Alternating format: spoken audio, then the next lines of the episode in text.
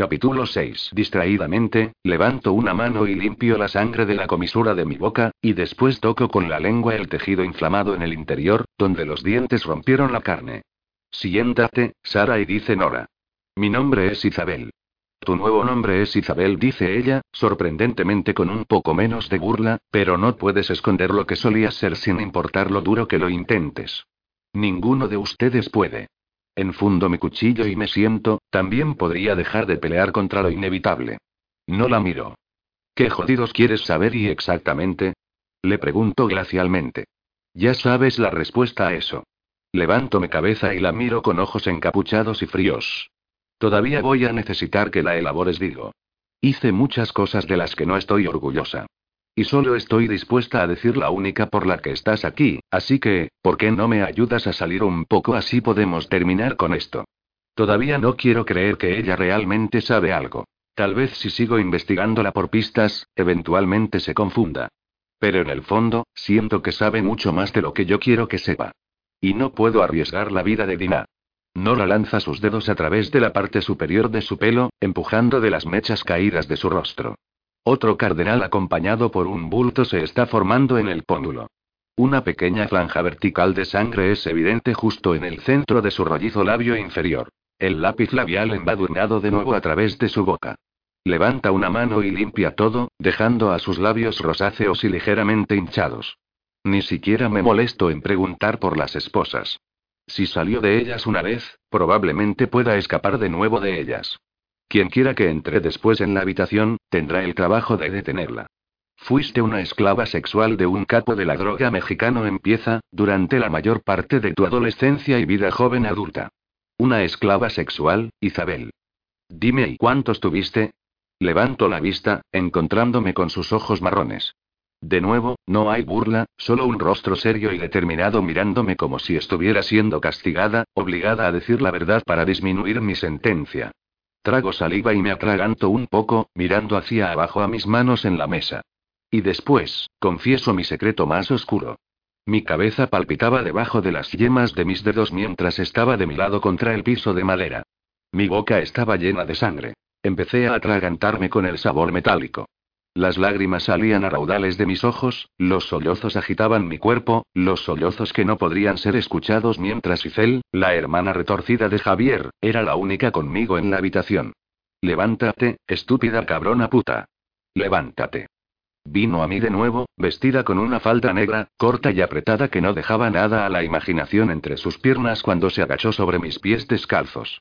El cabello largo y negro cubría sus hombros desnudos. Su pecho estaba cubierto por una camiseta sin mangas roja de tiras, sus grandes tetas desparramándose prácticamente sobre la tela cendida. Torció mi cabello con su mano. Por favor, hice él. Por favor, no me pegues. Yo y yo no los tomé. Lo juro. Traté de cubrir mi cara con las manos, pero ella les dio una palmada hacia un lado. Abre los ojos. Temblando por todo, abrí los ojos.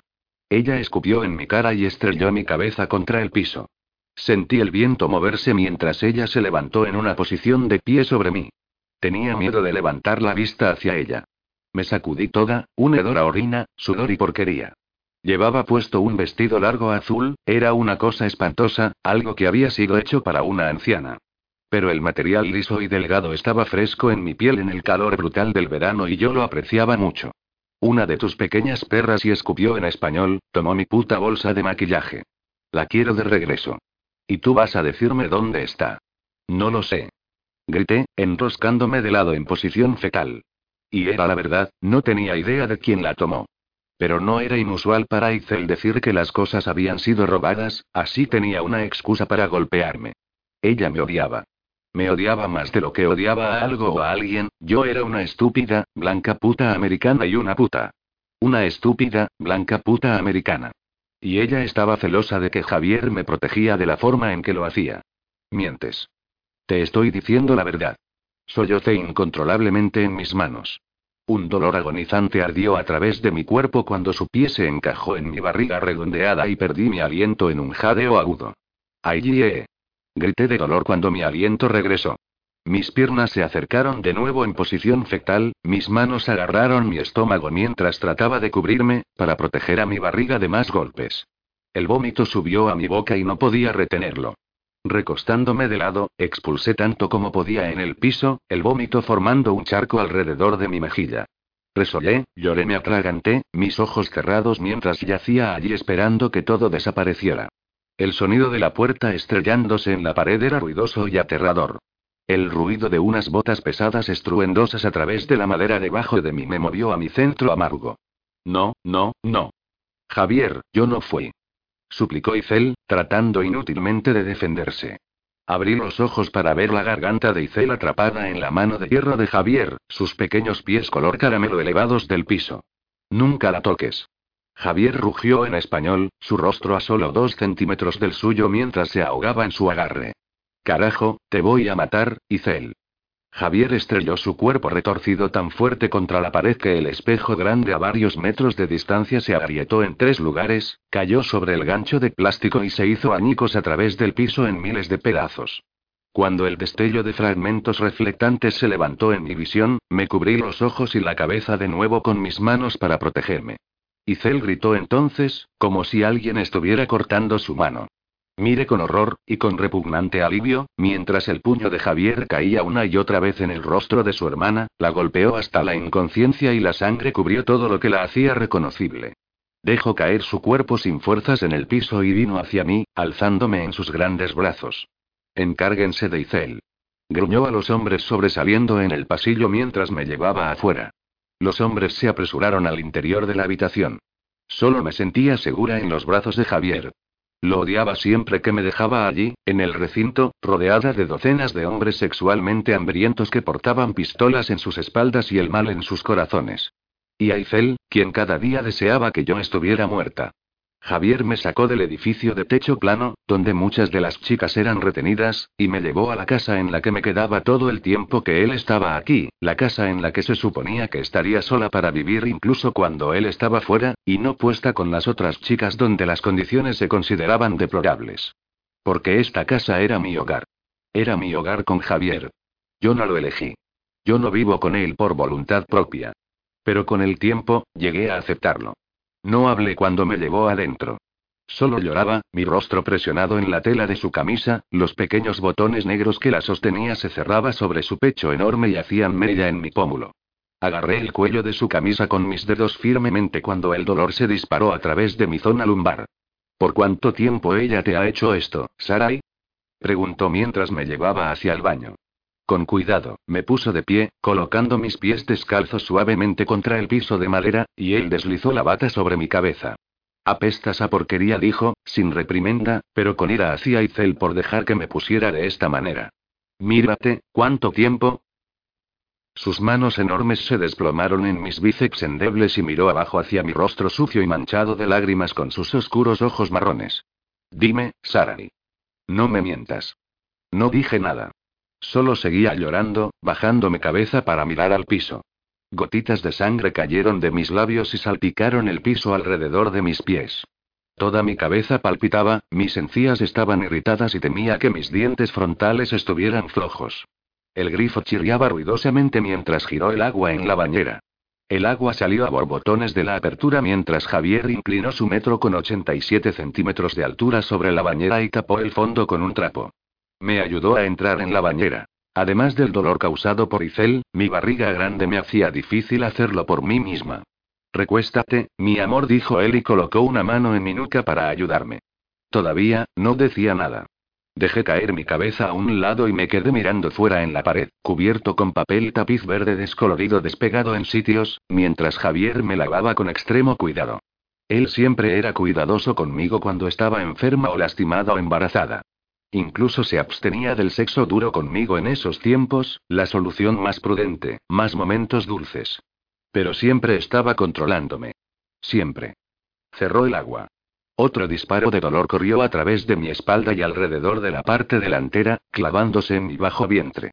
Una de mis manos surgió fuera del agua y agarró el borde de la bañera. Javier dejó caer el trapo en el agua entre mis piernas y me retuvo por el brazo. Sus ojos oscuros perforando en los míos con preocupación mientras miraba de mí a mi estómago, sabiendo que algo estaba mal. Estoy bien, le dije y puse mi cabeza en su brazo, justo debajo donde él había arremangado la manga negra, así podía bañarme. De mala gana, tomó el trapo de vuelta y empezó a limpiar y quitar el mérito de semanas de suciedad de mis piernas. No se suponía que regresaría por unos cuantos días más. Regresando tan temprano, e inesperadamente, no le dio a Izel el tiempo suficiente para tenerme limpia y de regreso de la manera en que él me dejó. Ella nunca me habría golpeado tan cerca de cuando él regresaría. Siempre se aseguraba de que la evidencia había desaparecido, o repasaba conmigo cualquiera de sus cientos de mentiras que le habíamos dicho a él a través de varios años que yo había estado en el recinto. Y Cel sabía que yo no le diría a Javier lo que me hacía. Sarai, dijo él en una voz tranquilizadora y profunda. El agua chorreaba constantemente en la bañera del trapo. Lo miré fijamente. Las estás protegiendo, dijo en español y después siguió en un inglés incompleto, él siempre recurría al inglés cuando se sentía culpable o compasivo. Lo sé, así como proteges a Izel. Pero no hay nada que puedas hacer por esas chicas. Ellas serán vendidas. Nunca las verás de nuevo. Y no les importas. Van a hacer lo que tengan que hacer para vivir. Demasiado fácil de romper. ¿Ves lo que te estoy diciendo? La calidez de la tela mojada iba cuidadosamente sobre mi boca y mejilla, y luego limpió mi frente, se detuvo y miró abajo hacia mis ojos. Dime, continuó en inglés, ¿por cuánto tiempo te hizo esto, Izel? Negué con mi cabeza en un movimiento nervioso. Las lágrimas empezaron a llenar de nuevo mis ojos. No quería decirle. No podía porque si alguna vez la delataba, las cosas que Javier le haría serían pero que la muerte, y entonces ella se desquitaría con las otras chicas. Javier no protegía a las otras chicas como me protegía a mí. La mayoría de ellas eran el blanco. Pero las más bonitas, aquellas destinadas a ser vendidas a los mejores postores, ni siquiera Izel podía lastimarlas o desfigurarlas porque compartía los beneficios que traían. Pero las otras chicas, las que nadie había comprado, esas que tenían defectos físicos o que no cedían a sus nuevos roles como esclavas, ella eran el blanco. E Izel era una jugadora sucia.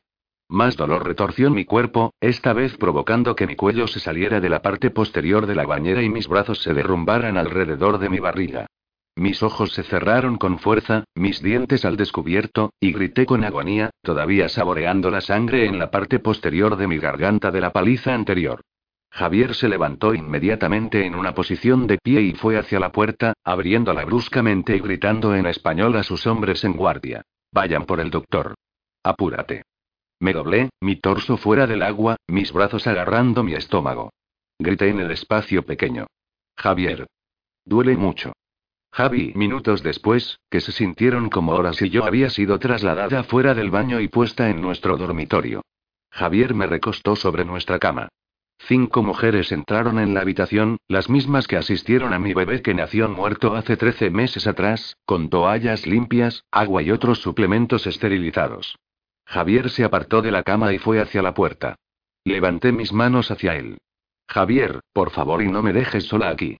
Las lágrimas se derramaron de mis mejillas, las lágrimas no hacían tanto por el dolor físico ahora como por el dolor emocional de saber que él se iba a salir. Por favor, y él vio al otro lado de la habitación a través de sus piscinas marrones casi negras. Destellos de su cabello castaño oscuro y hermoso, esculpieron rudamente su rostro moviéndose dentro y fuera de mi vista mientras la gente que se movía por la habitación, preparándose de una manera apresurada para asistir a mi bebé. Al bebé de Javier. Y entonces él se fue. Me quedé mirando hacia la puerta, enojada, triste y solitaria, por tanto tiempo como podía, hasta que vino otra contracción y me obligó a enfocarme solo en el dolor que me mataba desde adentro. Una media hora después, di a luz, pero a un niño o a una niña, no lo sé. Levanté mis manos hacia él después de que lo habían limpiado y envuelto en una cobija. Sus pequeños gritos llenaron la habitación, mis oídos y mi corazón. La enfermera solo me miró con mi bebé en sus brazos, su rostro moreno y curtido enmarcado por cabello negro rizado y ojos negros, retenido absolutamente sin emoción. Por favor y déjame tomar a mi bebé. La mujer me volvió la espalda y se lo llevó lejos mientras el doctor fue a suturarme. Javier. Grité. Grité su nombre en voz alta, una y otra vez hasta que estaba ronca.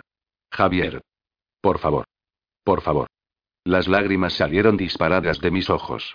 Mi bebé y grité en voz baja justo antes de desmayarme de agotamiento. Nora me mira desde el otro lado de la mesa, sus ojos marrón caramelo pareciendo llenos de algo que nunca esperé, tristeza y conmoción, tal vez. Me siento tan avergonzada que ni siquiera puedo mirar a la cámara escondida en la ventilación. Mi estómago se retuerce con preocupación y culpa, solo capaz de preguntarse lo que Víctor debe estar pensando de mí en este momento. Nora dice en una voz suave y resuelta. Eso debió haber sido muy duro para ti. No la honro con una respuesta. Odio a la perra por obligarme a experimentarlo otra vez. ¿Cuántos? Pregunta Nora en voz baja. De mala gana, respondo. Ese fue el único que alguna vez vivió, digo. Aborté a uno y, como ya te dije, tuve a uno que nació muerto. Pero estuviste con él durante tanto tiempo. Sí, chasqueo. Lo estuve. ¿Y qué? Nora lucha por encontrar las palabras adecuadas para formar sus preguntas. ¿Qué hiciste el resto del tiempo? Pregunta. Me burlo de ella con frialdad, solo deseando que deje caer esas jodidas preguntas y me deje dar la vuelta. ¿Y por qué no te permitió quedarte con el bebé? ¿Su bebé? Ella parece mortificada por debajo de esa cremosa piel, pero está tratando de mantener su lugar dominante entre nosotras al no mostrar demasiada emoción. Mi única pregunta es, ¿por qué parece importarle en absoluto? Javier no quería niños corriendo alrededor del recinto, dije. Muchas de las chicas quedaron embarazadas mientras estaban allí. Los bebés fueron vendidos, así como las chicas lo eran, aunque a familias con dinero que no podían tener hijos propios y no querían pasar por años de espera por su oportunidad para adoptar. Miro a lo lejos, hacia la pared recordando el día que vi a mi bebé siendo sacado de la habitación. Javier dijo que en nuestra forma de vida no había espacio para los hijos. Ni siquiera los propios. Quería creer que se aseguró de que nuestro bebé fue vendido a una familia amorosa, la mejor familia, pero en mi corazón y porque él era un hombre demasiado cruel, como fue amoroso a veces hacia mí, nunca me pude convencer de eso. Después de ese nacimiento, le dije que ya no más. Incluso lo abofeté. Le grité en la cara y no me importaba lo que me iba a hacer como castigo. Pero ya no iba a tener. Me detengo, mi mirada dura y enfocada, recordando ese día. ¿Qué te hizo como castigo? Miro de regreso hacia Nora, moviendo solo mis ojos. Nada digo. Hubo un tiempo en que Javier me amaba. Él nunca podría lastimarme. Esto fue durante ese tiempo. En su lugar, me envió a un buen médico, me dio píldoras anticonceptivas y se aseguró que nunca estuviera sin ellas. Nunca usó condones, pero empezó a salirse de mí. No siempre, pero algunas veces. Fui afortunada de nunca quedar embarazada de nuevo. Pero las otras chicas, ellas siguieron dando a luz. Fábricas de bebés. Eran bebés de Javier. Niego con mi cabeza. No y al menos, no lo creo. Las chicas frecuentemente eran violadas por los guardias de Javier. Algunas tenían sexo con ellos por voluntad propia. Yo empecé a darles en secreto a algunas de las chicas, a las pocas que eran cercanas a mí, mis píldoras anticonceptivas. Tenía tantas que podía darles para ayudar a algunas por un tiempo. Hasta que Isel averiguó lo que yo estaba haciendo y empezó a robarme mis píldoras, dejándome solo las suficientes para pasar cada mes, y no había nada que pudiera hacer.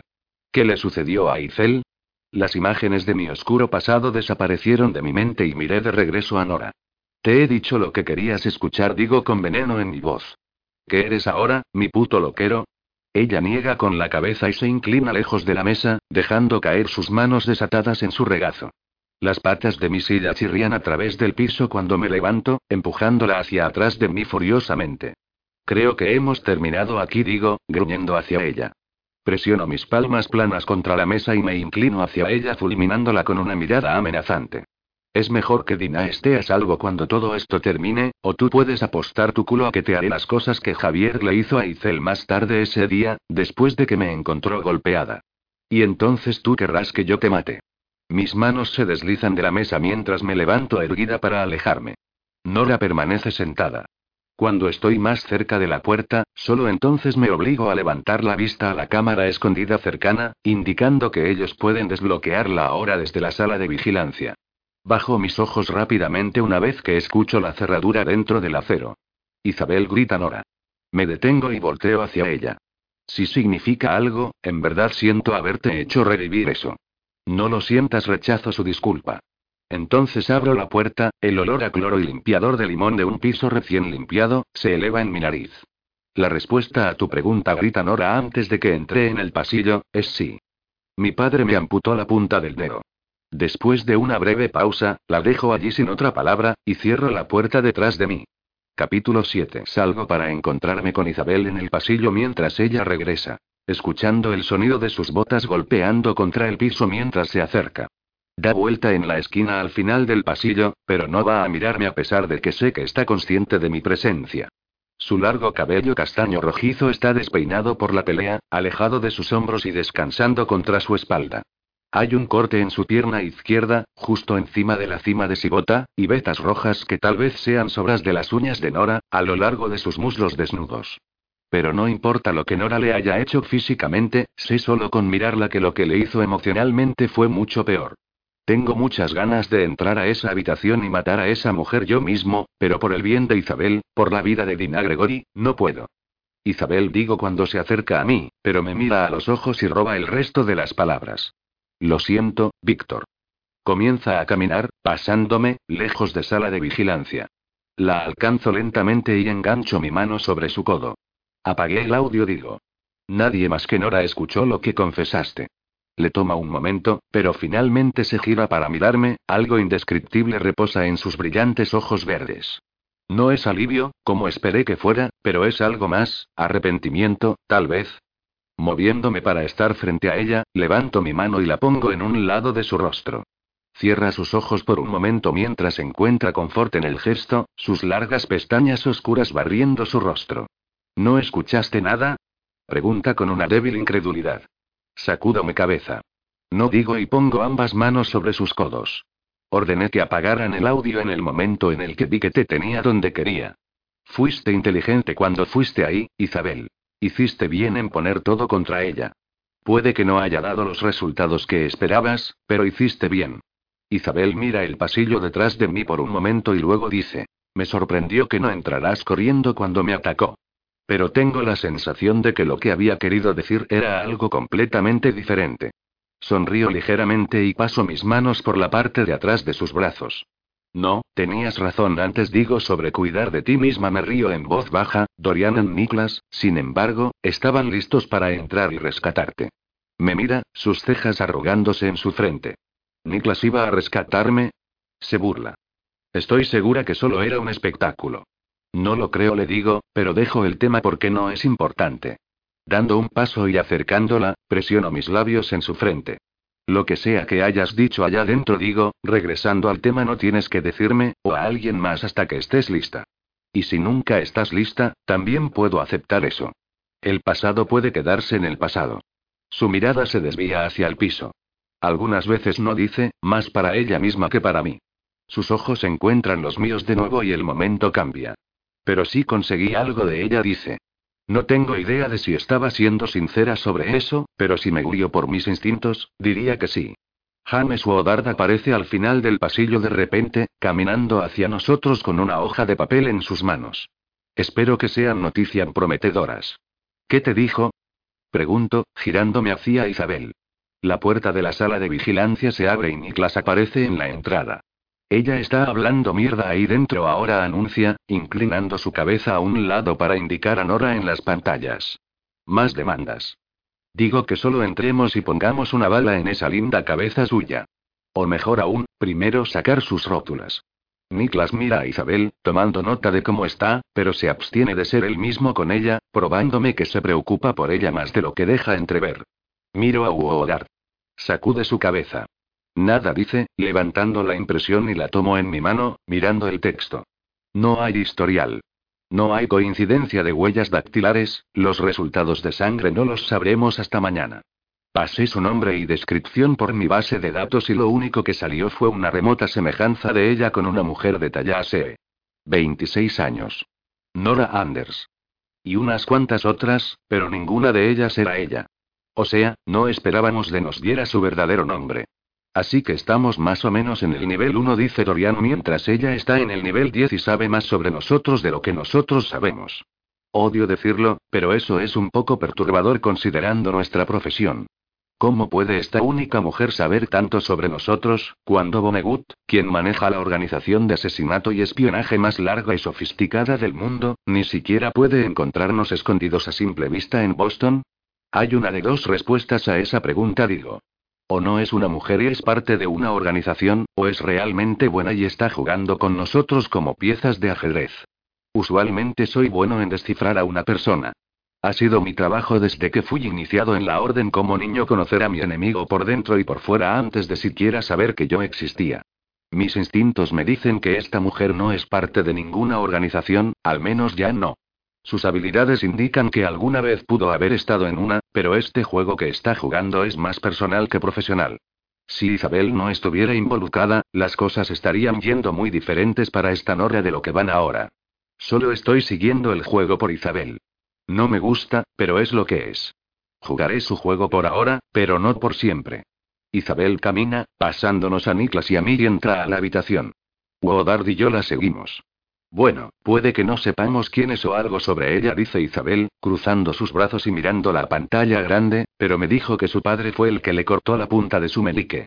Nora está sentada en el mismo lugar, ahora con sus pies sobre la mesa, con los tobillos cruzados, sus tacones negros meciéndose de lado a lado, sus largas piernas como pistas de aterrizaje estiradas ante ella vestida de cuero negro. No es mucho, pero es algo, añade Isabel. Así que tiene problemas con papi, canturrea Dorian, sentándose frente a la pantalla con una bota sobre la mesa. Una taza de café de papel está a su izquierda, vapor sale de la abertura. Tal vez es una de tus hijas, Woodard, dice Niklas con risa en su voz. Luego palmea a Woodard en el brazo con el dorso de su mano, una sonrisa deslizándose de su rostro sin afeitar. Maldición, no sabía que fueras tan mujeriego. Woodard comienza a sonreír, siempre buscando la aceptación del resto de nosotros, pero en vez de eso, se convierte en una expresión de vergüenza. Sacude su cabeza y se sienta en una silla frente a las pantallas. Bueno, estaba pensando lo mismo cuando dejé esa habitación, dice Woodard. Así que le mandé a Cartes una muestra de mi sangre junto con la de ella. Si está emparentada conmigo, lo sabremos en 24 horas. Eso es matar la culebra por la cabeza, dice Dorian. Ella nos dio 48 horas para descifrar esto. Su cabeza rubia gira y me mira desde la silla. Tessa no morirá. Asiento, pero no digo nada en respuesta. Creo que todos deberíamos comparar muestras de sangre con la de ella, dice Woodard. Por mí está bien, dice Niklas con un encogimiento. Estoy muy seguro que yo no tengo hijos. Además, incluso si pudiera tener hijos, ella no puede tener más de 24, 25 años. No puede ser mía. Debía haber estado follando a su mamá a los que, ¿13 años? ¿No tenías sexo a los 13? Pregunta Woodard. Las cejas de Niklas se juntan. De hecho, no dice naturalmente. Estaba muy ocupado siendo golpeado casi hasta morir por mi padre y la orden mientras era entrenado. El silencio llena la habitación por un breve momento. Luego Niklas ríe y le dice Woodard. ¿Entonces tú tenías sexo a los 13 años? ¿Qué diablos te pasó? Ríe y mira el largo tamaño de Woodard y su cabeza calva con diversión. La edad me pasó. Su falta de atención sobre la situación actual es desconcertante. Miren, hablo si ella no es la hija de Woodard, podría ser la hermana de alguien. Solo veamos lo que dicen las pruebas de sangre. No tiene sentido que especulemos. Dorian asiente hacia mí en privado, dándome las gracias por no llevarlo más lejos y se gira de nuevo hacia las pantallas. Había algo más, dice Isabel. Cuando le dije lo que quería saber, parecía y pausa, buscado la palabra correcta. No lo sé, solo parecía como si se sintiera mal. Pero sé que es pura mierda. Sí, claro que es pura mierda, dice Niklas, justo como dije. Puede que no sepamos nada sobre ella excepto que es hermosa y follable, que tiene un gancho derecho peligroso y una boca peor que la de Ichi, pero no dejen que esa perra se meta bajo su piel. Mira a Uodard y luego a Isabel con acusación. Ustedes dos renunciaron a sus secretos muy fácil, si quieren saber mi opinión. Nadie pidió tu opinión, dice Isabel amargamente. Oye, ella sabía sobre mis amoríos, dice Woodard defensivamente. De hecho, no sabía nada hasta que tú le dijiste, dice Niklas. Estuviste diciendo todo dentro de los cinco minutos que estuviste solo con ella. Oye, oye, ese y solo estaba haciendo lo que ella quería. Las vidas de mis hijas están en juego. No vi ninguna ray razón Pai para resistirme. Aún así, cediste muy rápido, dice Niklas y mira las pantallas. Mil dólares a que ella no sabe nada. Es una artista del engaño. De hecho, Niklas dice Isabel, girando su cabeza en un ángulo y mirándolo, sabe bastante. Escucho en silencio, mirando el dolor regresar a las facciones de Isabel mientras recuerda el momento con Nora. Quiero saber lo que le dijo, cuál es el secreto sobre la mujer que amo que es tan terrible que lo esconde de mí. Fui a esa habitación con las mismas sospechas que tú, Niklas continúa. No iba a decirle nada hasta que ella pudiera probar que al menos tenía algo contra mí. Si no podía, solo iba a inventar algo. Jugar con ella en su propio juego. Soy una buena actriz, podría haberlo logrado. Ponerme a llorar y hacerle creer que el profundo y oscuro secreto que estaba confesando era real. Pausa y mirar de nuevo a Nora en la pantalla. Sus hombros suben y bajan con una respiración preocupada. Pero ella sabía. Sabía y la habitación se pone silenciosa de nuevo. Finalmente, Niklas levanta sus manos, rindiéndose, y dice, voy a ser el siguiente. Porque todavía digo que es pura mierda. Y si no lo es, si en serio es verdad lo que dice, entonces es mejor que nos aseguremos malditamente bien que no salga de este edificio con vida. En silencio, acuerdo. Pone un cigarro entre sus labios y camina hacia la salida. Pero ella no sacará nada de mí porque no hay nada que sacar. Así que esto debería ser interesante. Sí. Esto debería ser interesante. La puerta se abre, inundando la sala de vigilancia con la luz brillante del pasillo. Y deja el audio encendido, dice Niklas con el cigarro sin encender colgando de sus labios. No tengo nada que esconder. Como algunos de nosotros. La luz brillante parparea y nos baña el brillo de las pantallas de nuevo cuando la puerta se cierra detrás de él.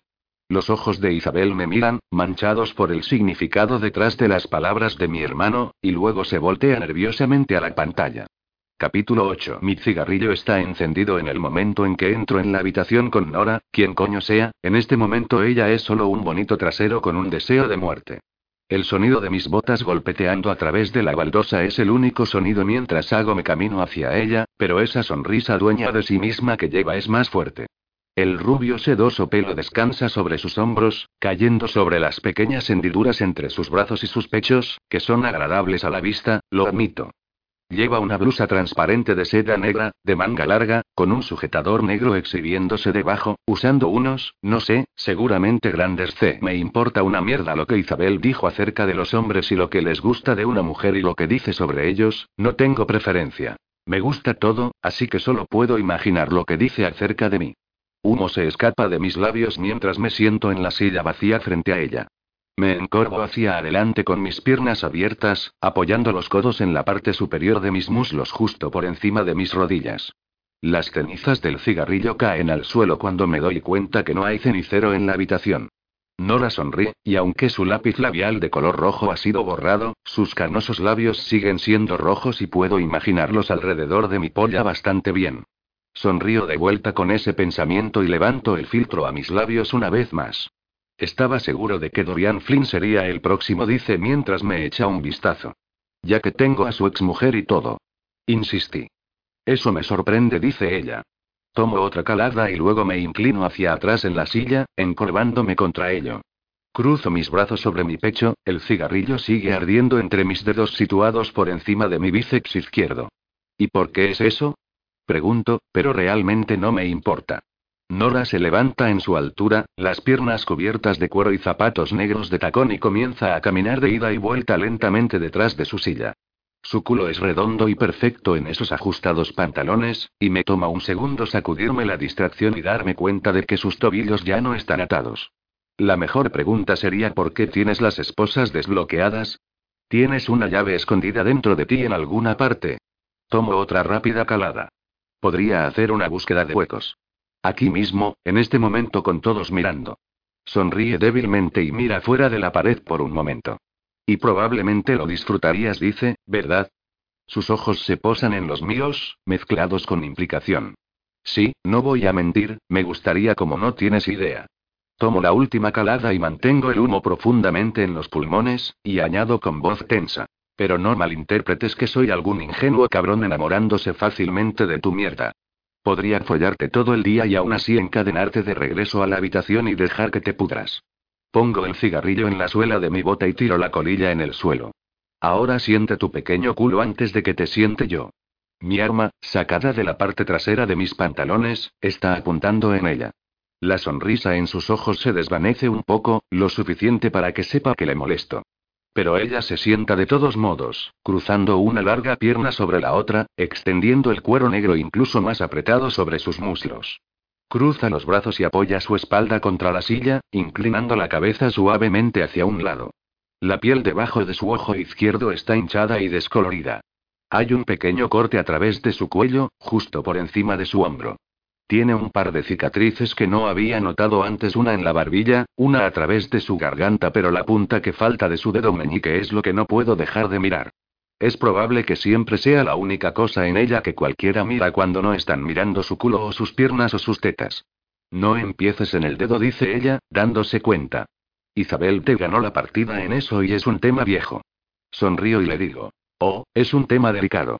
Nora pliega sus manos en la parte superior de la mesa y se inclina hacia adelante. El tiempo se acaba, Niklas dice, dejando caer la sugerente sonrisa y la actitud juguetona y poniéndose a trabajar. Entonces, ¿cómo obtenemos tu confesión? Sonrío ligeramente, sacudiendo la cabeza. Bueno, seguro, eso es por lo que he venido aquí, respondo, mi voz teñida de sarcasmo. Pero sobre todo estoy ansioso por ver cómo tu plan va a hacerme confesar algo que no existe. Ya ves, no soy como Woodard, que sopla su carga al segundo en que las bragas caen. O Isabel, que todavía tiene mucho que aprender y ¿es eso lo que piensas de ella? Dice Nora con un dejo de acusación. Que ella es solo una niña, tratando de hacer un nombre por sí misma en este mortal mundo subterráneo que ella acaba de y sus ojos se endurecen con énfasis. No pertenece totalmente. Ella sonríe y levanta un delgado dedo. Oh, ¿hay algo más en juego? Me río. Déjame que te detenga ahí, digo, apuntando a ella. Si estás acusándome de estar enamorado de la mujer de mi hermano o alguna estúpida mierda como esa, entonces vas a estar muy decepcionada. Niego con la cabeza ante el absurdo de ello. Nora solo se sienta allí, sonriendo hacia mí, y me incomoda tanto como me irrita hasta la mierda. No, por supuesto que no dice finalmente, también con sarcasmo. No quiero decir eso en absoluto. Le disparaste una vez. La desprecias, ¿verdad? Hay desafío en su pregunta. ¿Y por qué? No sé, digo, más irritado cuanto más habla. Se supone que debes ser la única que lo sabe todo. ¿Por qué tú no me lo dices? Celos, dice ella, o tal vez la palabra más adecuada sería despecho. Siento mis cejas arrugándose en mi frente. Levanto el brazo con aire ausente y rasco la barba de mi cara. ¿De qué demonios estás hablando? En verdad, no tengo ni puta idea. Los ojos de Nora me ablandan por un momento, causando una mayor confusión.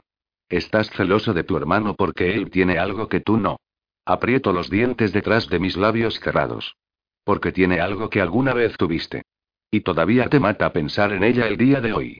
Redondeo mi barbilla, mi respiración cada vez más gruesa. Estás empujando los botones equivocados, perra. Oh, lo sé, dice con total naturalidad y sin miedo, pero eso es el punto, no es así. Mis dos manos van abajo de la mesa, una fuerte explosión resuena dentro de la habitación. ¿Por qué no solo llegas al punto? Arranco las palabras, moliendo mi mandíbula. De hecho, déjame explicar esto para ti, no voy a empezar a hablar voluntariamente mierda de mi pasado. No estoy preocupado acerca de tus amenazas. Y todavía no tengo secretos. Mierda de la que no me gusta hablar, todos tenemos eso, pero secretos, algo de lo que se supone que debo estar avergonzado o cohibido. No hay nada. Esto no tiene que ver con la vergüenza o la cohibición o la culpa, Niklas, se trata también de dolor. De repente, Nora ya no es la confabuladora puta rubia sentada al otro lado de la mesa frente a mí. Algo cambia en sus ojos y no puedo evitar sentir como si estuviera tratando de ser reconfortante. Pero no voy a caer por ello. Me levanto, empujando la silla hacia atrás un poco por el suelo, y empiezo a caminar. Mi ira se convierte en risa suave. Eres una buena manipuladora, digo, sonriendo. Te daré eso, pero soy el hombre equivocado para estar tratando esa habilidad. La amabas tanto, dice ella, ignorándome. Un hombre que, tan sorprendente como parece, incluso la pasó peor enamorándose que el mismo Frederick Gustafsson. Frederick, no deseaba el amor en toda su vida. Lo quería porque estaba solo en su oscuro y brutal mundo, y siempre había sido, ese hombre necesita amor para sobrevivir. Se levanta y comienza a caminar hacia mí lentamente. Pero tú, Niklas, nunca quisiste alguna parte de ello. Te quedaste fuera de ello a toda costa, ¿no? ¿Estás preguntando? Digo, mis enojados ojos siguiéndola en cada movimiento. Es aquí donde pescas la información para utilizarlo en mi contra, pretendiendo saberlo, pero realmente no sabes a ciencia cierta. Di lo que quieras, continúa, pero es la verdad y no lo estás negando. Tal vez debería haberlo negado inmediatamente, porque ahora, mierda. Ella sabe lo que está haciendo. Siéntete, le digo, señalando mi arma hacia ella de nuevo. Oh, Niklas dice con un suspiro. Te puedo decir que no vas a ser tan fácil de convencer. Doy un paso hacia ella, el arma apuntando a su cabeza, pero se queda de pie. Trago un enojado nudo, pero tres más lo reemplazan. Siéntate. Mierda. Abajo. Presiono el cañón de mi pistola contra su frente, empujándola hacia atrás, hacia la mesa. Su culo se presiona contra el borde del metal y no puede ir más lejos. Consumido por la ira, cierro el espacio entre nosotros y presiono mi cuerpo contra el suyo, moviendo el cañón de la pistola debajo de la barbilla, empujando su cuello hacia atrás. No me vas a disparar, dice, y puedo sentir su aliento en mi cara. Y me dirás lo que quiero oír antes de que dejes esta habitación. Meto el arma más profundo en su garganta, obligando a su cabeza hacia atrás más lejos. Mi sangre está en llamas, bombeando a través de mis venas como ácido. Me duelen los dientes. He estado moliéndolos en los últimos intensos minutos. Inclino la pistola, mi dedo en el gatillo. Dina Gregory morirá si no cooperas. Me importa una mierda si lo haces, dice, cortándome. Das una mierda porque te preocupas por Isabel. Y porque te preocupas por tu hermano, a pesar de que está con la mujer que ama y tú te quedas sin nada. ¿Quién eres en realidad? Pregunto, mirando en sus rasgos aparentemente imperturbables. No cambies el tema. Mis manos se acercan y agarro sus hombros, empujándola fuera de la mesa y poniéndola violentamente contra la pared más cercana. Su cabello rubio cae alrededor de su cara. Ella se entrega a mí, levantando ambos brazos hacia su lado, presionándolos contra el ladrillo pintado. Sus ojos buscan los míos cerca, y los míos buscan los suyos. Una extraña sensación de familiaridad en ellos. Niego y pienso en Isabel por un momento, y entonces el acto que he estado poniendo desde que se convirtió oficialmente en parte de nuestra organización se desvanece y me deja de pie en un charco de verdad. Y que si estoy preocupado digo con frialdad, mi cara a meros centímetros de la de ella. Se ha hecho adulta para mí. ¿Qué puedo decir? Ella malditamente me odia porque traté de matarla, pero realmente no puedo culparla por eso, ¿verdad? Hago una pausa, inhalando su aroma natural, no porque la quiera, sino porque somos todos jodidos como animales en nuestro interior y está bien, la quiero, solo para demostrar que ella no es la que tiene el control aquí. Quiero follarla y luego quiero dejarla, desnuda, e inclinarla sobre la mesa, solo por ser una perra. ¿Qué quieres saber? Pregunto, y luego la empujo y la alejo. Escucho la parte posterior de su cabeza golpear suavemente la pared. Esto es estúpido. No tengo secretos, como dije. Pero lo que quieres que confiese, dilo, maldita sea. No puedes obligarme a confesar algo que no tengo idea de lo que es. Quiero que mires para arriba a esa cámara, dice Nora con suave voz, decidida voz, y cuéntales cuánto significa Claire para ti. Todo mi cuerpo se pone rígido escuchando el nombre de Claire saliendo de la boca de Nora. Diles sobre el día en que la perdiste. Y quiero oír las palabras de tu corazón, no solo tus labios. Pon la cabezonería, el gilipollas sin amor, a un lado por un momento para hablarle sobre Claire. El verdadero Niklas Fleischer es tu confesión. Su garganta está en mi mano antes de que sepa lo que estoy haciendo. Mi arma desaparece detrás de la cintura de mis pantalones. Inundado por la ira, levanto a Nora de sus pies y la llevo la corta distancia de regreso a la mesa, golpeando su espalda contra ella. Te mataré, maldita sea. Rujo en su cara, mi mano derrumbándose alrededor de su garganta. Hazlo. Desafía. Luchando para encontrar todo de su voz. Mátame. Hazlo, Niklas. Hazlo. El aliento en mis pulmones es tan pesado como el cemento. Mis ojos muy abiertos y salvajes mientras miro hacia abajo a su rosa y sombreada cara púrpura. Sus dos manos luchan para separar mis dedos. Sus largas piernas están envueltas alrededor de mi cintura, apretando a mí alrededor como una boa constrictora, pero para nada. Porque no puedo ser estremecido en este momento. Ella podía tomar mi arma de la parte posterior de mis pantalones y empujarla debajo de mi barbilla y no le daría una mierda, la ahogaría antes de que ella consiguiera un disparo. Finalmente, justo antes de que ella pierda el conocimiento, libero su garganta y grito algo indescifrable a la habitación. Cada parte de mí consumido por la rabia y el odio. Jadea y se ahoga, luchando para llenar sus pulmones con aire otra vez, con las piernas colgando precariamente sobre el borde de la mesa. Recorro el suelo, de ida y vuelta en una marcha enfurecida, mis ojos mirando hacia abajo a las marcas de arañazos en la baldosa, hacia las desnudas paredes, nada excepto Nora, o las cámaras ocultas en la habitación con los ojos en el otro lado de ellos buscando hacia mí con sus juicios y conjeturas. Pero la única cara que veo, la única persona en la que puedo pensar es Claire. He intentado durante seis años sacarla de mi mente. Seis malditos años, solo para que esta chica cuelgue el rostro de Claire, y su muerte, frente a mí, torturándome. Niklas oigo a Nora decir en voz baja desde atrás, pero el resto de lo que ella podría haber estado a punto de decir se desvanece en el silencio de la habitación. Me doy la vuelta sobre mis talones y marcho de nuevo hacia ella.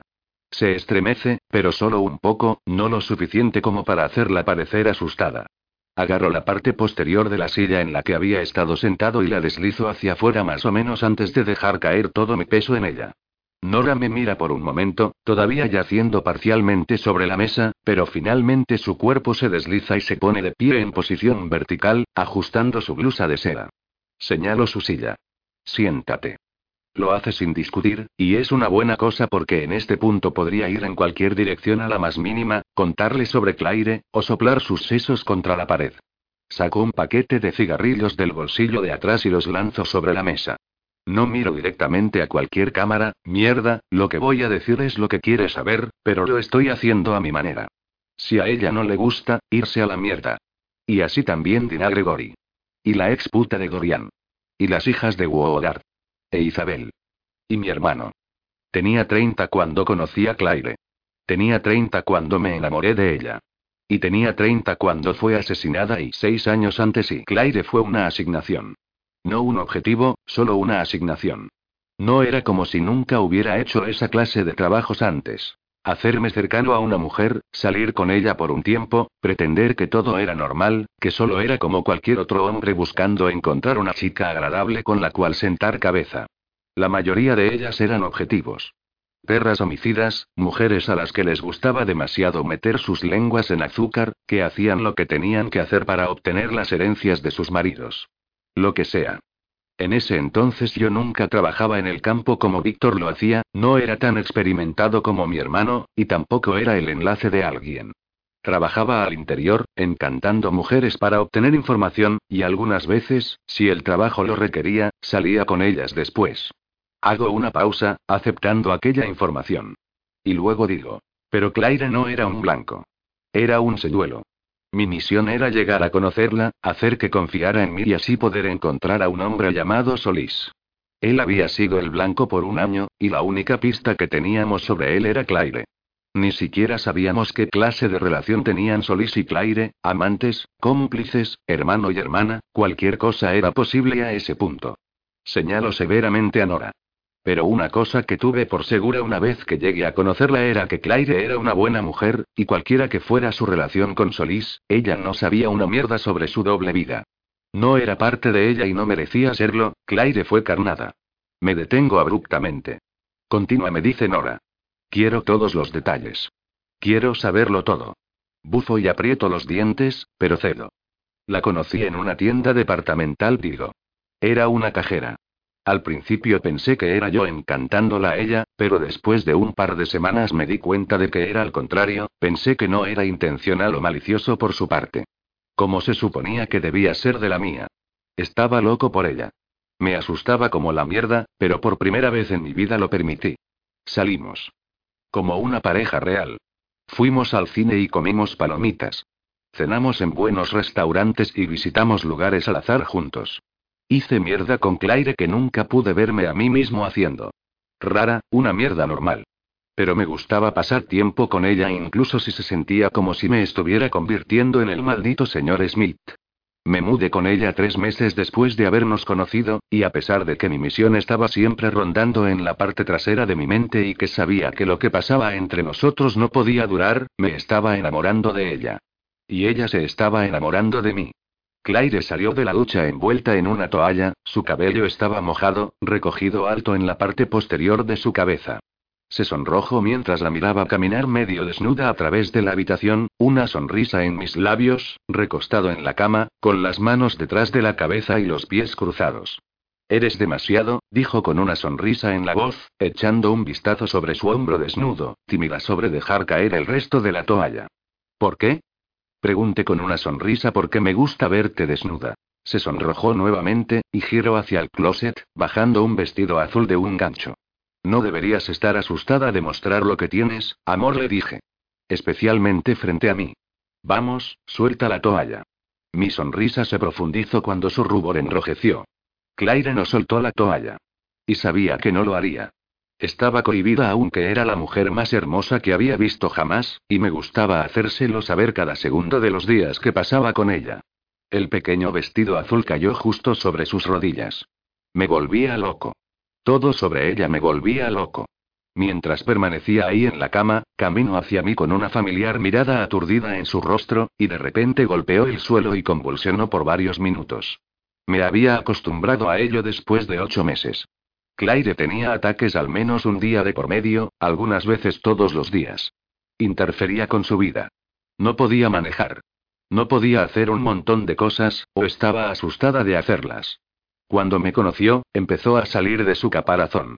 Nos conduje a todas partes. Y tuvo un ataque en público del que yo mismo me encargué. ¿Por cuánto tiempo había tenido ataques? Pregunta Nora. ¿Por qué te importa? Es solo una pregunta. Me encojo de hombros, haciendo cara de no saber, pero luego respondo. Dijo que los tenía desde que era pequeña. Nora asiente. Y yo continúo. Pero después de ocho meses de estar enamorado y cuidar de Claire, no pasaba inadvertido que no estaba haciéndome cargo de mi misión. Diez meses después, todavía no había encontrado una pizca de información sobre Solís. Claire nunca dijo su nombre, ni siquiera cuando trate de hacerla hablar de su familia, sus parejas pasadas, sobre cualquiera en su vida, me dijo muchos, pero nunca mencionó a alguien llamado Solís. Empecé a pensar que ella no lo conocía en absoluto, y que tal vez todo esto era un error. Sin embargo, nada de eso importaba. Todo lo que le importaba a la orden era que yo estaba pasando mucho tiempo con el señuelo y no dando algún resultado. Bastardos. Me empecé a preocupar de que me sacaran de la misión y que enviaran a alguien más a conseguir la información. No sabía qué iba a pasar, pero sabía que necesitaba mantener a Claire a salvo. Y sabía que por nuestro propio bien, no podía dejar que la orden sospechara que estaba enamorado de ella. Si Vonnegut hubiera pensado que eso era verdad, nos habría matado a ambos. Hago una pausa, suspirando pesadamente. Once meses después de que conocí a Claire, las cosas llegaron a un maldito y brutal final. Resultó que la Orden no era la única organización buscando a Solís. Y yo no era el único agente que tenía a Claire como asignación. Alguien más estaba vigilándola, pero para ellos Claire era más que un seduelo. Era un objetivo. Miro fijamente la pared, dejando el ladrillo blanco salir de foco. Estoy reviviéndolo todo ahora por mí mismo, no por Nora. Apenas si veo a Nora frente mío. Mi teléfono timbro junto a mí en el asiento del pasajero de mi auto. Eché un vistazo y vi que era Claire y contesté de inmediato. Hola amor, dije al teléfono, con una sonrisa grabada en mi rostro. Ya casi estoy ahí para recogerte. Un disparo sonó en mi oído. Voces de hombres, el arrastrar de zapatos, una pelea, cosas rompiéndose y Claire gritando. Grité su nombre al teléfono mientras mi bota presionaba el acelerador hasta el suelo. El teléfono murió.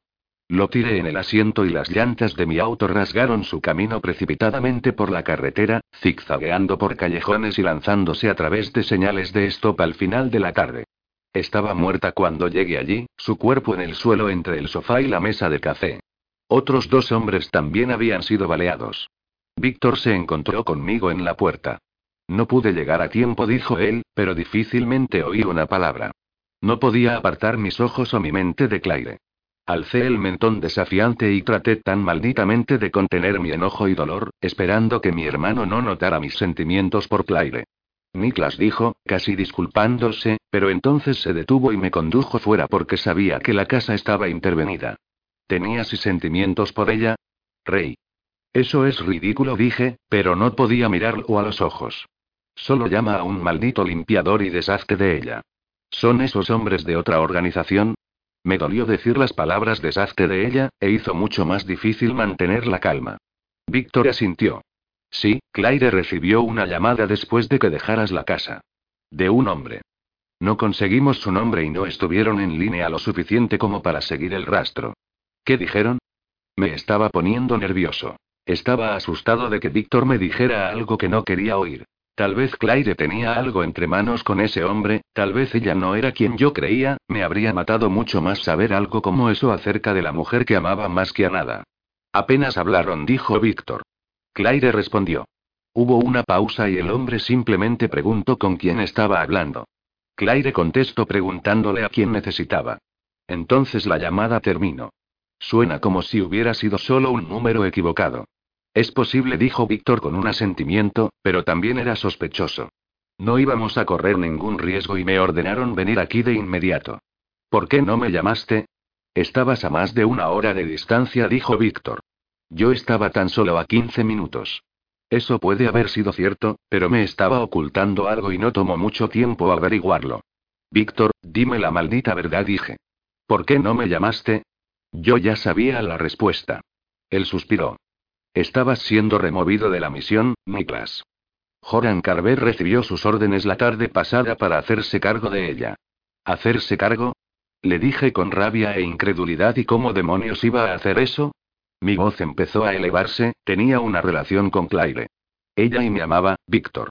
Había empezado a decir que yo también la amaba, pero mi muro de negación estaba aún en pie y tenía que permanecer de esa manera. ¿Cómo podría Joran solo hacerse cargo? Estaba enfurecido, la idea de otro hombre, agente o no, haciéndose cargo en vez de mí, me hacía cosas que no podía controlar, casi golpeó a mi hermano. Luces rojas y azules rebotaron contra los árboles que nos rodeaban en la oscuridad mientras un carro de policía y uno sin marcar subieron por el largo camino de gravilla. La casa en la que vivía con Claire se encontraba en seis hectáreas de terreno, sumida entre árboles. El vecino más cercano estaba a un kilómetro de distancia. Joran Carver salió del vehículo sin marcar vestido con un traje. Lo golpeé sin compasión por estar ahí, y el por qué estaba ahí. Y no le hablé a mi hermano por un mes después de ello. Porque ocultó la verdad de mí hasta el último minuto, cuando el plan de la orden de reemplazarme por Joran murió con Claire esa noche. ¿Por qué estaba Joran Carver allí? Pregunta Nora. Dejando el recuerdo desvanecerse, vuelvo la mirada hacia ella, sentada al otro lado de la mesa. Pensé que lo sabías todo. Digo sarcásticamente. Esto no lo sé, dice. Y quiero que me lo cuentes.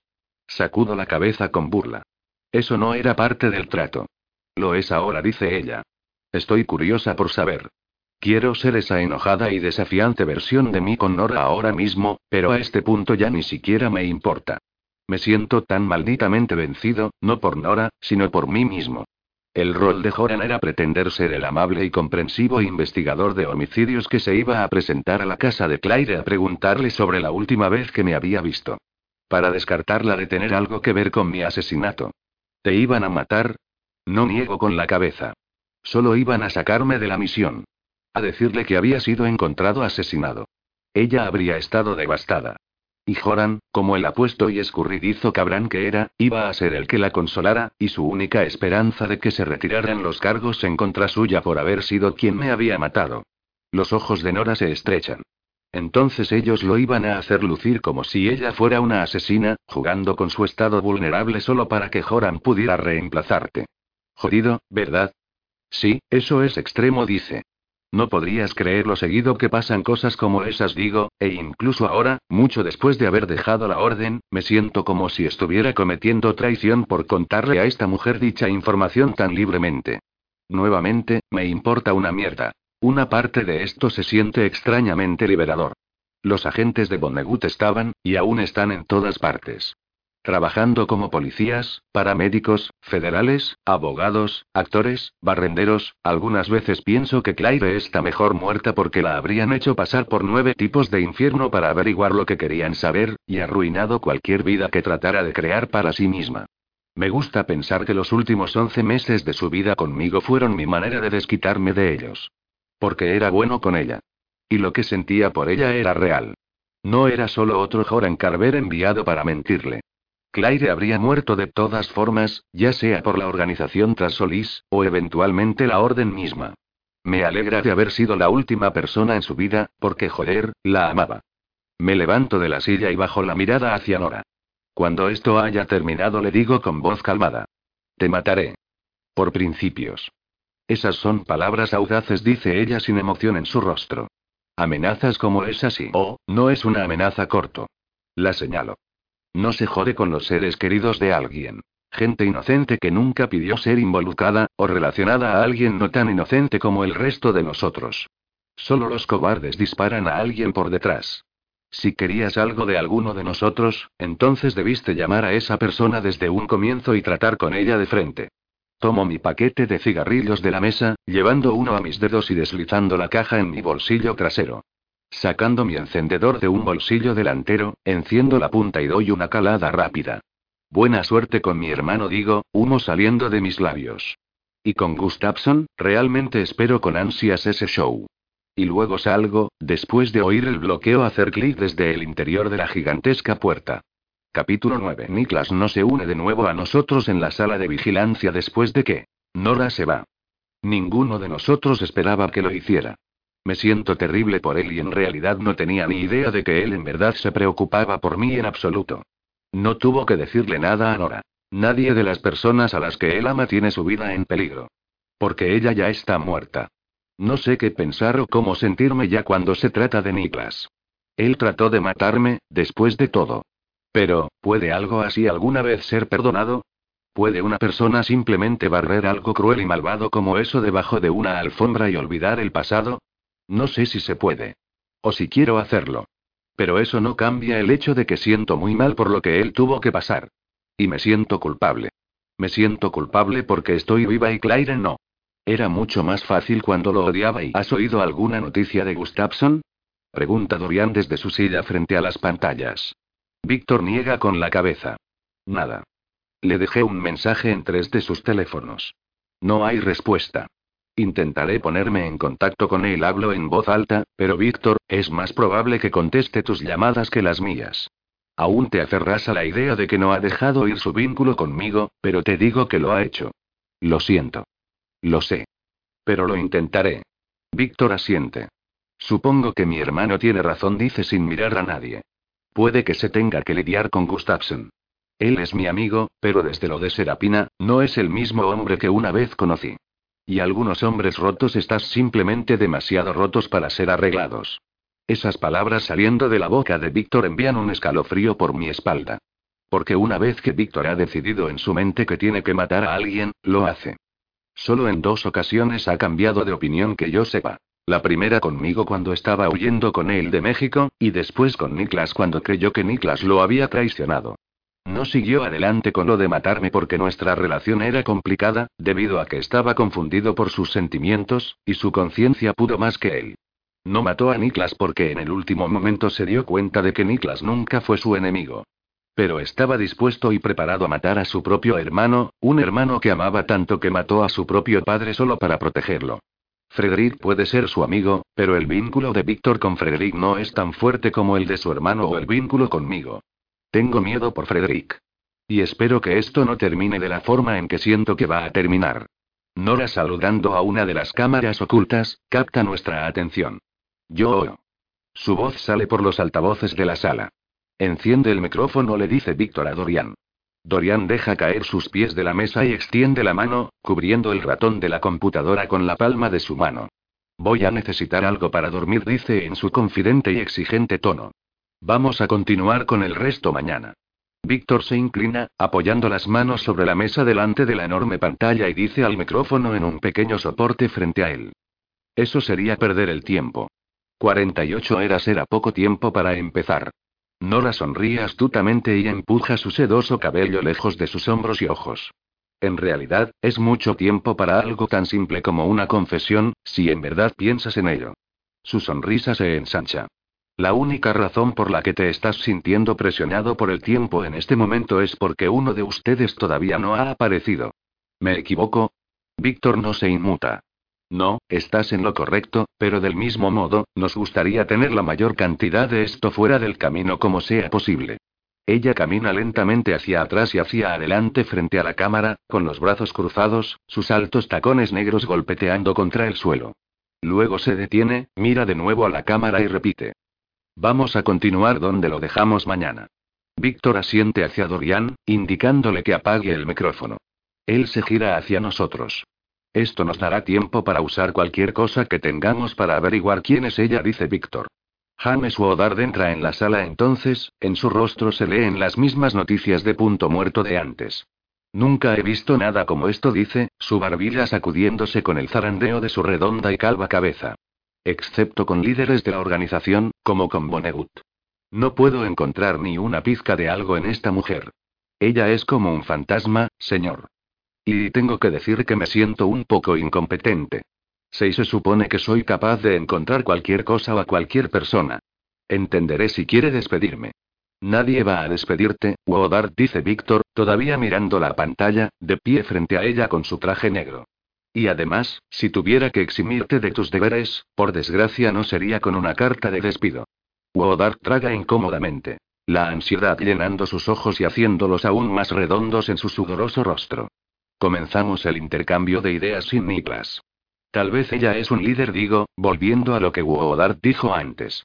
No veo cómo alguien puede no tener algún tipo de rastro. ¿Y cómo ella sabe tanto? Dice Dorian. No es un líder, dice Víctor con un dejo de incertidumbre. Al menos dudo que lo sea. Está bien, ¿qué sabemos de ella además de nada? Pregunto, paseándome de un lado a otro en el piso. Me detengo y los miro, levantando una mano, haciendo gestos. Quiero decir, vamos simplemente a suponer que lo que pensamos que sabemos de ella es verdad. Su padre cortó la punta de su dedo y es un tema delicado. Tiene una conciencia a pesar de que nosotros queremos pensar que no la tiene. Es muy hábil no solo en la lucha y en manipularnos al hablar, pero consiguió liberarse de las esposas sin que nadie la viera, es una artista del escape. El silencio llena la habitación mientras los engranes en nuestros cerebros comienzan a rotar. Pero a ninguno se nos ocurre alguna teoría. Nos tuvo que haber estado observando hace algunos meses, dice Dorian, para que ella supiera lo que pasó con Gustafson y Serapina. A menos que esté recibiendo esta información de alguien desde adentro, sinceramente no veo cómo sabría algo de eso. Estoy de acuerdo, dice Víctor. Es creíble que pudiera obtener información de nuestros pasados a través de muchos medios diferentes a lo largo de varios años. Podría haber irrumpido en los archivos de la Orden, James Woodard puede hacer eso, no veo por qué ella no podría llevarlo a cabo. Pero saber algo de Frederick y Serapina y entonces, ¿quién podría ser el espía? Preguntó. Si es que hay uno. El tiempo lo dirá, dice Víctor y se va así como así. Damos por terminada la noche justo antes de la medianoche y Víctor tiene hombres metiendo un pequeño catre para que Nora duerma. Y un cubo para que orine, cortesía mía porque no hay manera en que deje esa habitación para ser escoltada a un baño. Observamos la pantalla mientras los hombres entran, para asegurarse de que ella no va a escapar de algo delante de nosotros como lo hizo con las esposas, esta vez lo estamos anticipando, y para asegurarse de que no los mate. Ella coopera y no ataca a nadie ni trata de escapar. Pero, de nuevo, le creo cuando dijo antes que ni siquiera estaría aquí si no quisiera estarlo. Eso también preocupa a Víctor, pero no va a decirlo en voz alta. ¿Qué pasa si hay más personas como ella? Pregunto mientras me desvisto en nuestra habitación en el piso superior del edificio. Me asusta, Víctor, no voy a mentir. Los pulgares de Víctor y sus dedos índices desabrochan el último botón de su camisa de vestir y la desliza por encima de sus brazos musculosamente definidos, colocándola cuidadosamente sobre el respaldo de una silla. Eso será lo único manteniéndola con vida después de que nos ha dicho dónde encontrar a Dina Gregor y a los demás. Camina hacia la cama, sus pies descalzos moviéndose sobre la alfombra, los extremos de sus pantalones de vestir largos colgando sueltamente sobre la parte superior de ellos. Estoy sentada en el borde de la cama, alcanzado atrás para desabrochar mi sujetador. ¿Así que vas a matarla cuando todo esto termine? Sí, dice, desabrochando el botón de sus pantalones. Tenemos que averiguar qué más sabe en primer lugar, y quién está en esto con ella. La usaremos de la misma manera en que ella nos está utilizando, y una vez que tengamos lo que necesitamos, la eliminaré. Eliminar. Víctor todavía, de vez en cuando, habla como si aún cumpliera con los contratos de la orden a cargo de Bonnegut. A veces me molesta, la forma en que se vuelve de nuevo ese hombre frío y calculador con emociones sepultadas, pero nunca digo nada. Sé de primera mano lo difícil que es despojarse uno mismo completamente de su pasado. Me tumbo en la cama vistiendo solamente mis bragas de encaje negro.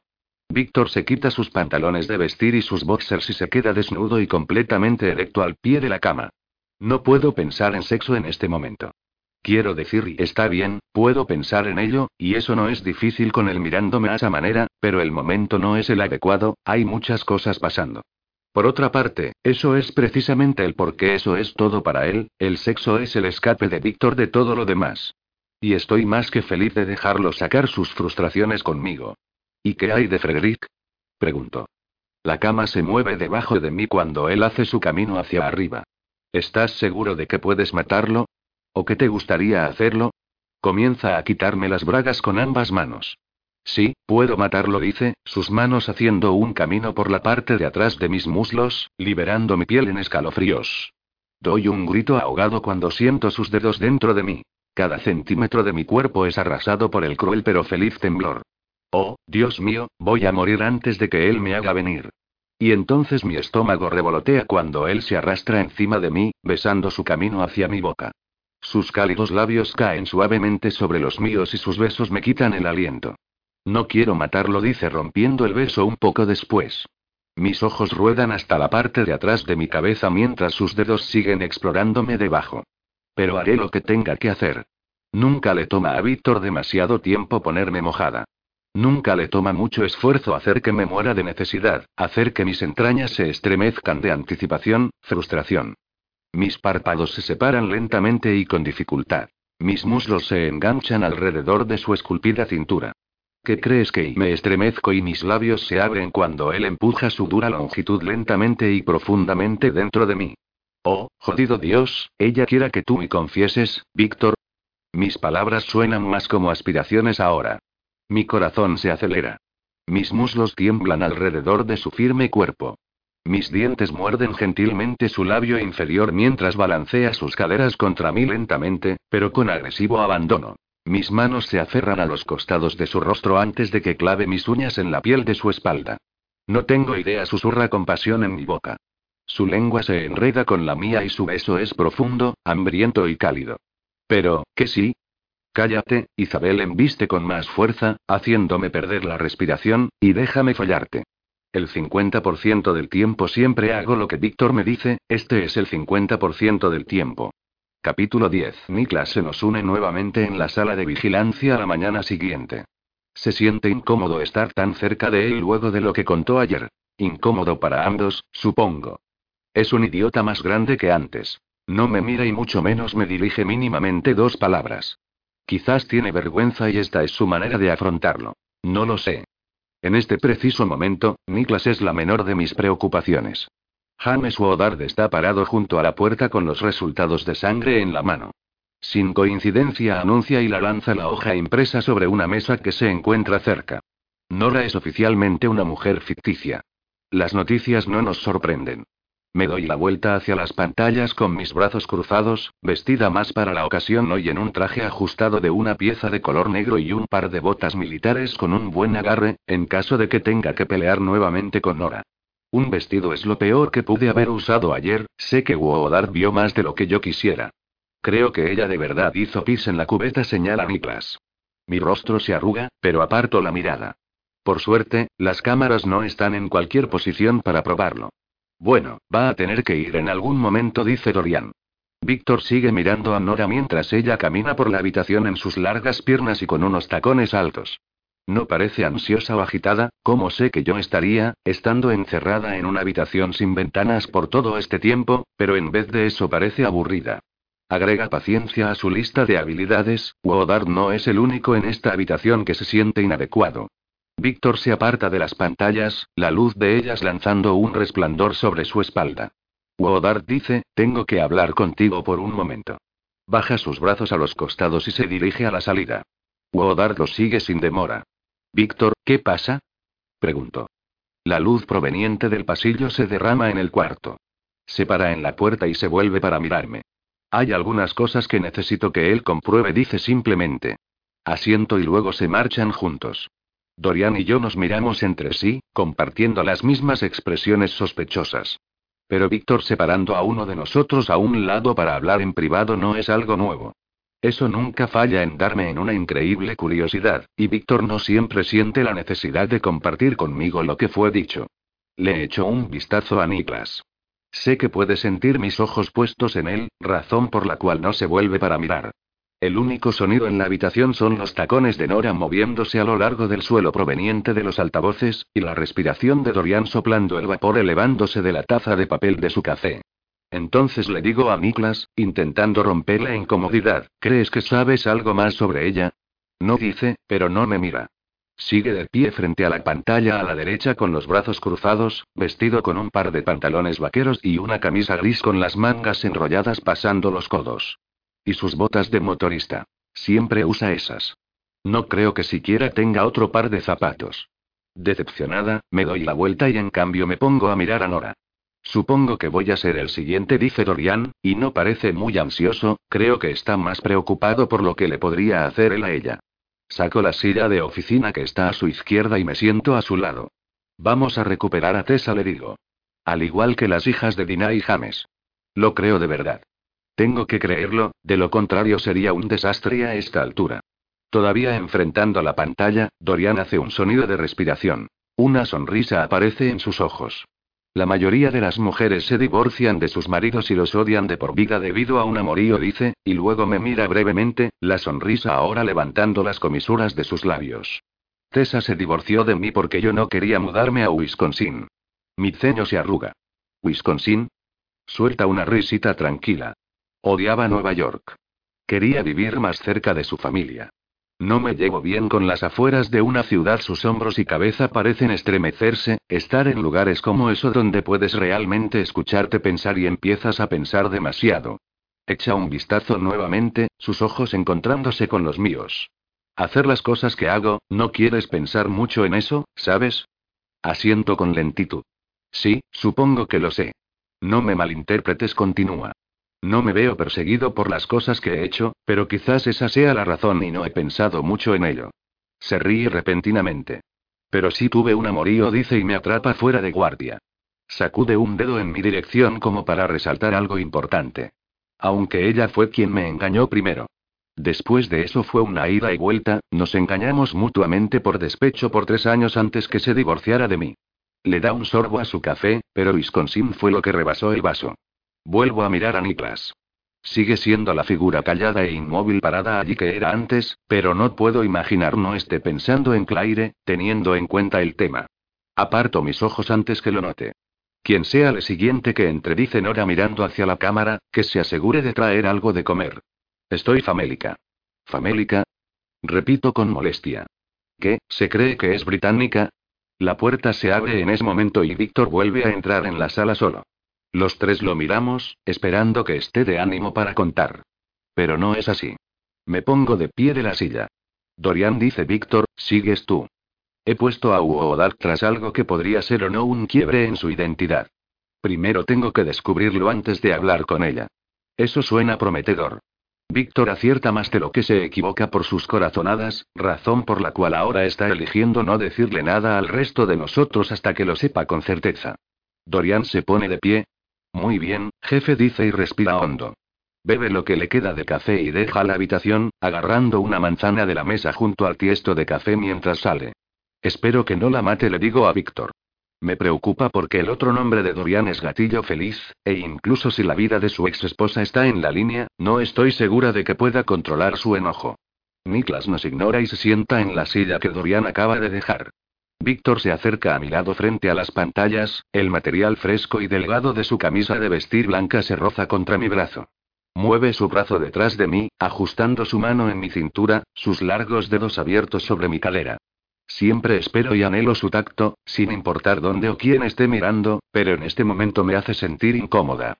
Siento la necesidad de mirar a Niklas una vez más, de ver si está mirando, o molesto por ello, pero creo que estoy siendo paranoica. La culpa me está ganando. Mis ojos caen en la pantalla cuando Dorian entra a la habitación con Nora. Se acerca directamente a la mesa donde ella está ahora sentada en su silla habitual, y pone la manzana frente a ella. Nora arruga la nariz en su dirección, y luego levanta los ojos hacia Dorian. ¿Una manzana? Dice con decepción. Es algo para comer, ¿no? Ella sonríe. Dorian se sienta en el otro extremo de la mesa, apoyando los codos sobre ella, juntando las puntas de los dedos. Nora sonríe encantadoramente, un lado de su boca levantándose más que el otro. Entonces hagamos esto, dice Dorian, moviendo una mano. Ansioso, ¿no? Se burla. No, creo que es más como cansado de tu mierda. Se ríe suavemente y cruza una pierna sobre la otra, doblando las manos en su regazo, pareciendo alta, majestuosa e imponente. Tu reputación es acertada, dice. Arrogante, bocón, impaciente, eres casi tan malo como Niklas Fleischer. Se inclina hacia adelante. Dime y cómo hace un sujeto como tú. Guapo, peligroso y obvio por el rastro de cuerpos que tiende a dejar tras de sí, para no terminar en el radar de todo el mundo. ¿A qué te refieres? Pregunta, confundido, curioso. Quiero decir que fuiste el más difícil para encontrar información al respecto. Claro, dudo que tu verdadero nombre sea Dorian Flynn, el mío no es Nora Kessler. Lo inventé cuando llegué aquí. Kessler en este preciso momento. Sonríe y apoya sus brazos sobre la mesa igual que Dorian. Te seguí por meses, trabajé en un restaurante no muy lejos de tu apartamento en Manhattan. Ese que te gusta tanto que sirve tu sopa favorito de almejas. Por supuesto que no me reconocerías porque me veía diferente por aquel entonces y una mirada de entendimiento cruza los rasgos de Dorian y la sonrisa de Nora se alarga cuando lo nota, sí, te das cuenta, ¿no? Eras mi camarera, dice, confundiéndose más. Te recuerdo y tu cabello era más oscuro y corto y tu maquillaje diferente y hablabas como una neoyorquina. Parece inseguro e incómodo. Oh, no seas tan duro contigo mismo, dice Nora. Soy buena en lo que hago. Pude haberme sentado contigo en la cabina y entablado conversación y no me reconocerías a menos que yo lo quisiera. Mi mente está escapando conmigo ahora, cientos de imágenes destellan a través de mis pensamientos, intentando ubicar su rostro o su voz o cualquier parte de ella de entre las miles de personas con las que he tenido contacto. ¿Pudo haber estado allí, en México conmigo en algún momento? No parece probable, dudo que supiera quién era yo hasta después de escaparme de México con Víctor. Pero nada de eso me impide que busque implacablemente su rostro en cualquier parte de mi pasado. Miro a Víctor, y luego a Niklas, y a juzgar por las miradas penetrantes de concentración en sus rostros, están haciendo lo mismo. Levanté tus huellas dactilares de un vaso, dice Nora. Solías ser Adam Barnett de Katy, Texas. Arrestado varias veces de joven y pasaste la mayor de tu vida adolescente en el sistema cuidado por padres adoptivos hasta que no pudieron lidiar más contigo y más tarde se dieron por vencidos, nada que ya no supieran todos, estoy segura. Seguí buscando. Pero el rastro de tu información terminó abruptamente a los 16. Fue como si hubieses caído de la faz de la Tierra. Ni licencia de conducir o registro de trabajo, ni información de impuestos, ni siquiera una compra con tarjeta de crédito, bajo ningún nombre. El punto es que sus ojos se endurecen con concentración, de alguna manera eres como yo. Una persona sin identidad real. Y me pregunto por qué. Su pregunta pesa con acusación, como si ya tuviera una buena idea de la respuesta, considerando la razón por la que está aquí, probablemente ya lo sepa. Mira lo que hago, dice Dorian exasperado, presionando su espalda contra la silla. No se supone que sea fácil de encontrar o descubrir. Si lo fuera, no sería bueno y probablemente ya estaría muerto. Es cierto, dice con un asentimiento, eres bueno. Eres bueno porque no pude encontrar nada. Me estaba preocupando que no entrarías al juego como todos los demás porque no tenía nada sobre ti, nada que te obligará a confesar, sonríe con malicia, pero entonces algo extraordinario sucedió, algo que nunca esperé. Cuando Tessa me vio por primera vez dijo algo que atrajo mi atención antes de que estuviera encadenada al horno. ¿Quieres saber lo que dijo? Dorian luce nervioso. Nora luce cada vez más maliciosa. Los ojos de Niklas se encuentran con los míos por un breve momento, pero se apartan justo así de rápido. Víctor se encuentra inmóvil mirando hacia la pantalla como si lo que está a punto de oír es la cosa más importante que va a escuchar en todo el día. ¿Qué dijo ella? Pregunta Dorian de mala gana, girando su cabeza rupia ligeramente en un ángulo y entrecerrando sus ojos hacia Nora.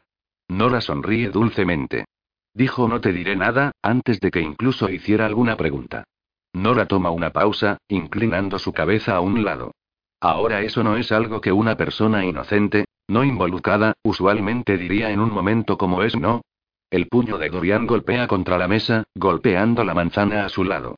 Rueda raramente en pequeñas formas antes de detenerse cerca del borde. Tessa es inocente, saca las palabras con furia. Y si la lástima sí, oh, ya la he lastimado. Nora lo interrumpe sarcásticamente. La lastimé lo suficiente como para obtener lo que quería de ella, pero lo que pase con ella después dependerá de lo que suceda en esta habitación hoy día, como ya estás al tanto. Ella no tiene que ver con nada, gruñe Dorian, aumentando más su enfado, tratando tan fuerte de mantener contenida su rabia asesina. Nada significa que exactamente.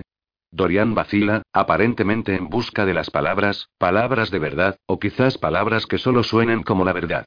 Mira y Tessa sabe a lo que me dedico, está bien, dice, aparentemente rindiéndose un poco. Es lista. Sabía que estaba siguiendo una doble vida. Encontró mis armas. Comenzó a seguirme, pensando que estaba metido en alguna mierda de drogas. Tenía miedo que saliera herida, así que le dije la verdad. ¿Y cuál es la verdad? Dorian levanta ambos brazos a los costados, abriendo sus manos con las palmas hacia arriba. Que soy parte de una organización clandestina. ¿Qué tipo de organización clandestina? Sus ojos se endurecen y niega con la cabeza en perplejidad. Este tipo dice, apuntando hacia abajo. Perpleja, miro hacia Víctor. Así que, ese es su secreto, le dijo a su ex esposa acerca de nosotros. Mientras que aquello es una cosa mala y a Víctor no le gustara, todavía me siento tan confundida como se ve Dorian. No, hay algo más que eso, dice Víctor crípticamente, mirando hacia la pantalla. Nora sacude su cabeza y suspira. ¿Así que te estás apegando a esa historia entonces? Pregunta. Dorian parparea en confusión. Sí. Lo estoy.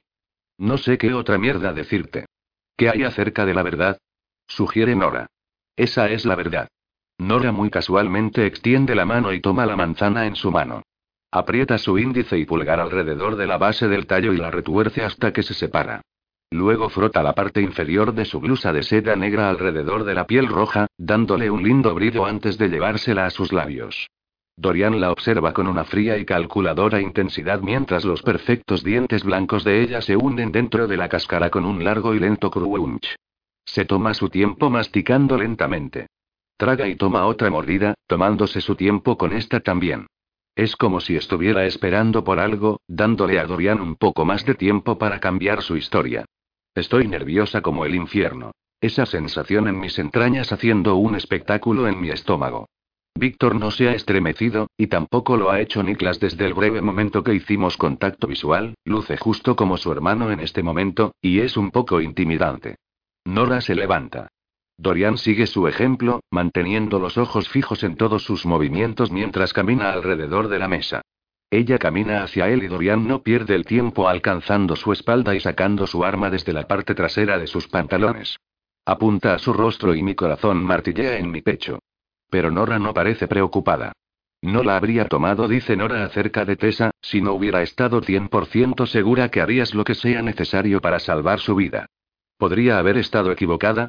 Se para solo a dos pies delante de él con sus esbeltos brazos cubiertos por arrugada seda transparente hacia abajo a los costados. Te he dicho lo que le dije a Tessa y si hay algo más que quieras obtener vas a tener que ser un poco más clara.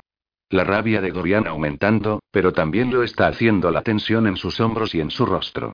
En un segundo, la manzana golpea el piso y el arma de Dorian aparece en la mano de Nora, apuntando a su cara. Mi mano se alza para cubrir mi boca, y un aliento de asombro queda rápidamente atrapado en mis pulmones. Niklas salta sobre sus pies, enviando la silla de ruedas a alejarse detrás suyo, pero él no va más lejos. Victory, solo espera, me dice Víctor, aún mirando hacia la pantalla, pero aún así sus nervios están comenzando a notarse un poco, lo puedo decir por cuanto más amplios sus ojos están ahora que hace un minuto atrás. Dorian, intenta alejarse de ella con sus manos alzadas a modo de rendición, tropieza con su silla y casi cae, pero se recupera antes de ello. Quedé maldita perra loca. Un sordo disparo relampaguea a través del espacio y el cuerpo de Dorian se sacude hacia su derecha, su mano izquierda se acerca a cubrir la herida de su hombro, la sangre se cuela entre sus dedos. Grita y se tambalea hacia atrás, tropezando nuevamente con la silla pero golpea el piso esta vez.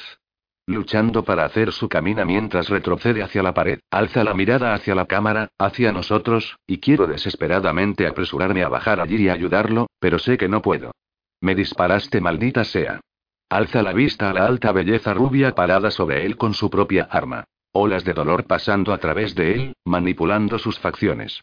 Perra estúpida. Me disparaste, maldita sea.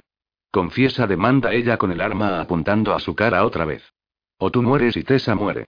Lo hice, ya confesé finalmente logra llegar a la pared y se arroja contra ella, necesitándola para sostenerse.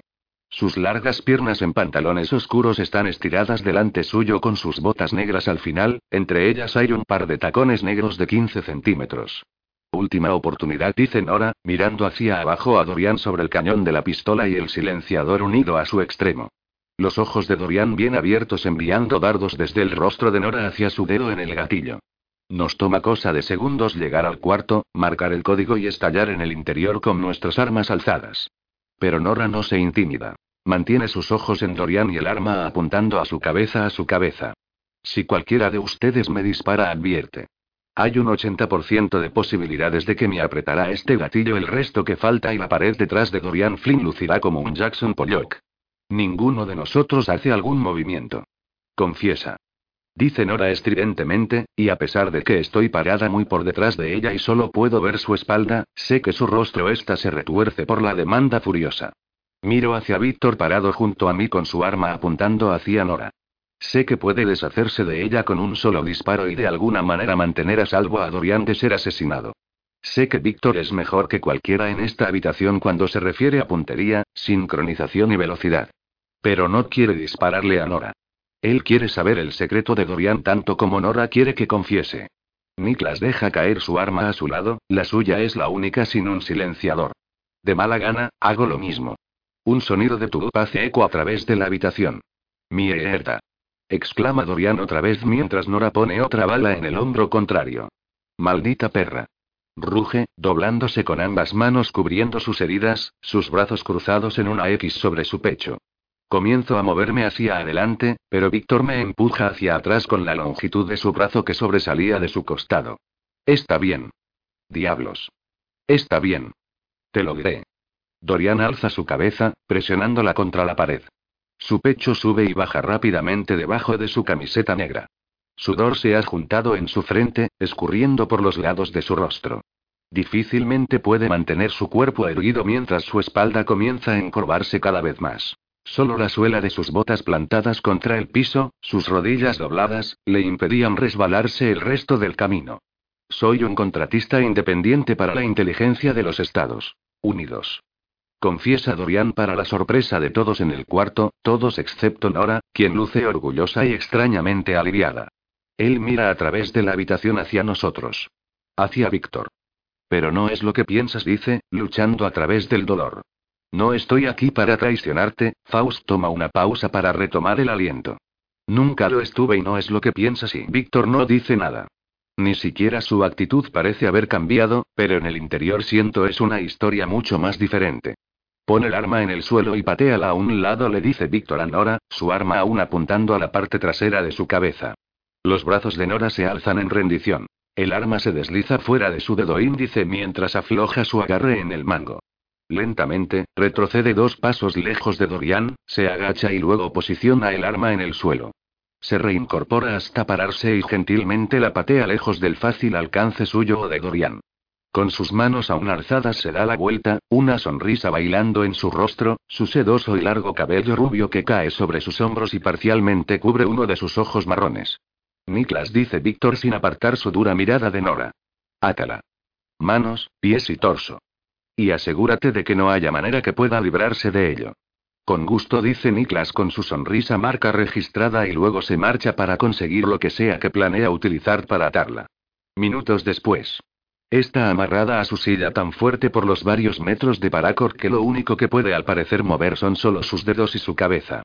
Nadie dice algo mientras Niklas la ata, y aún así el aire está plagado de silencio varios minutos más tarde. Dorian, claramente con mucho dolor debido a las dos heridas de bala, se las arregla para mantener su disconformidad limitada a expresiones faciales y lenguaje corporal. Dos hombres en traje entran en el cuarto detrás de nosotros y Víctor les ordena que detengan a Dorian y lo lleven a la celda C. Pero debes escucharme, dice Dorian mientras comienza a ser arrastrado a través del cuarto. Al menos déjame hablar antes de matarme, Faust. Dame la oportunidad de explicarme, no es lo que piensas. Víctor aún no dice nada, y como siempre, su oscuro silencio habla con aterrador volumen que las palabras jamás podrán igualar. Esperen. Grita Nora. Déjenme decirle una última cosa de Dorian antes que se lo lleven. Los hombres se detienen en la puerta mirando primero a Víctor, buscando su permiso. Víctor asiente, y luego los hombres, uno en cada brazo de Dorian, los cuales están esposados detrás de su espalda, lo giran para enfrentarse a Nora. Sus rodillas casi tocando el suelo.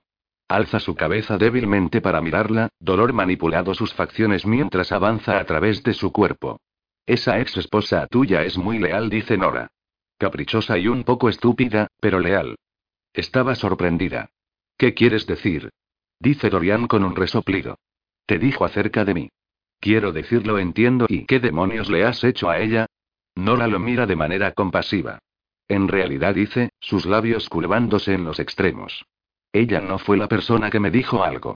Fuiste tú. Dorian la maldice mientras los hombres lo arrastran, él luchando contra su agarre. Lo oímos gritar todo el camino a lo largo del pasillo hasta que sus maldiciones son acalladas por las puertas del ascensor. Nora regresa su mirada hacia nosotros, aparentemente indefensa en sus ataduras, pero siempre la más confiada persona en el cuarto, a pesar de ellas. Desprecio a esta perra. Quiero ser la persona, como todos los demás estoy segura, que la mate cuando todo esto acabe. Eso nos deja solo a ti al chacal, ¿no es así? Le dice Nora de Víctor. Y el tiempo casi ha acabado. De alguna manera, no veo esto terminando bien. Si no termina bien para ti, amenazó. No termina bien para ti tampoco. Hace una cara que dice lo que sea que pase, pasará y encoge sus restringidos hombros.